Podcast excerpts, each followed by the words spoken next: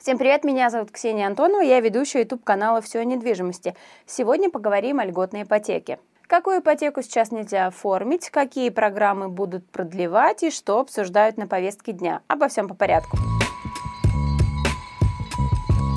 Крупнейшие банки перестали принимать заявки на ипотеку для IT-специалистов. Пока на стопе прием заявлений в Сбербанке, Альфа-банке, Промсвязьбанке и в банке Центринвест. Это связано с тем, что исчерпаны лимиты по льготной программе. По словам экспертов, это временная ситуация, лимиты будут увеличивать. Общий остаток сейчас 39 миллиардов рублей, его перераспределят банкам, у которых уже закончились средства. И благодаря перераспределению выдача IT-ипотеки будет продолжена. Напомню, что эту программу запустили в мае 2022 года. У россиян, работающих в аккредитованных IT-компаниях, появилась возможность оформить ипотеку под 5% и купить квартиру в новостройке. Всего по программе для IT-специалистов выдали более 48 тысяч жилищных кредитов на 420 миллиардов рублей.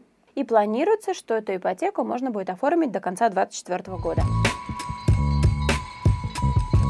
По плану властей летом этого года должны были закончить свое действие две льготные программы. Это семейная ипотека и ипотека с государственной поддержкой под 8% годовых. Но семейную решили продлить. По словам чиновников, эта программа оказалась наиболее востребованной. С начала ее запуска свои жилищные условия улучшили более 918 тысяч российских семей. Напомню, что участники этой программы могут взять ипотеку под 6% и купить квартиру в новостройке или готовый частный дом от застройщика. Документы о продлении семейной ипотеки сейчас готовят в правительстве. Если говорить об ипотеке с государственной поддержкой, то массово ее продлевать не будут. Скорее всего, эту программу будут делать адресной. Например, для поддержания молодых семей или социально важных профессий, врачей и учителей, по аналогии с IT-ипотекой. Но пока этот вопрос обсуждается. Напомню, что оформить ипотеку с государственной поддержкой можно до 1 июля 2024 года. Кредит можно взять под 8% и максимальная сумма 6 миллионов рублей.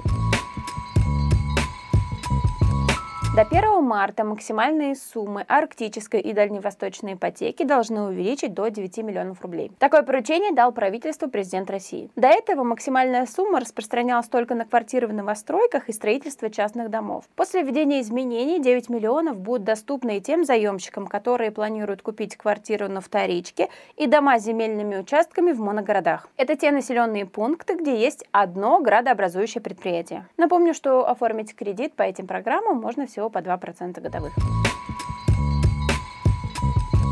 В России предложили запустить отдельную льготную ипотеку для молодых заемщиков. По словам авторов идеи, программа может быть рассчитана на клиентов до 30 лет. Взять ипотеку можно будет по 3% годовых, а срок кредитования составит 50 лет. Максимальная сумма кредита в Москве и Санкт-Петербурге будет 15 миллионов рублей а в других регионах 12 миллионов, и при этом минимальный первоначальный взнос 15%. И взять такую ипотеку смогут только те семьи, которые заключили брак после 1 января 2020 года. По словам экспертов, программа позволит увеличить количество сделок и сделать жилье доступнее для студентов и молодых семей, которые сейчас не имеют возможности покупать квартиры. Проверяйте недвижимость и продавца перед покупкой. Исключите риски оспаривания сделки в суде, экономьте свое время и деньги. Заказать комплексный отчет можно по ссылке в описании.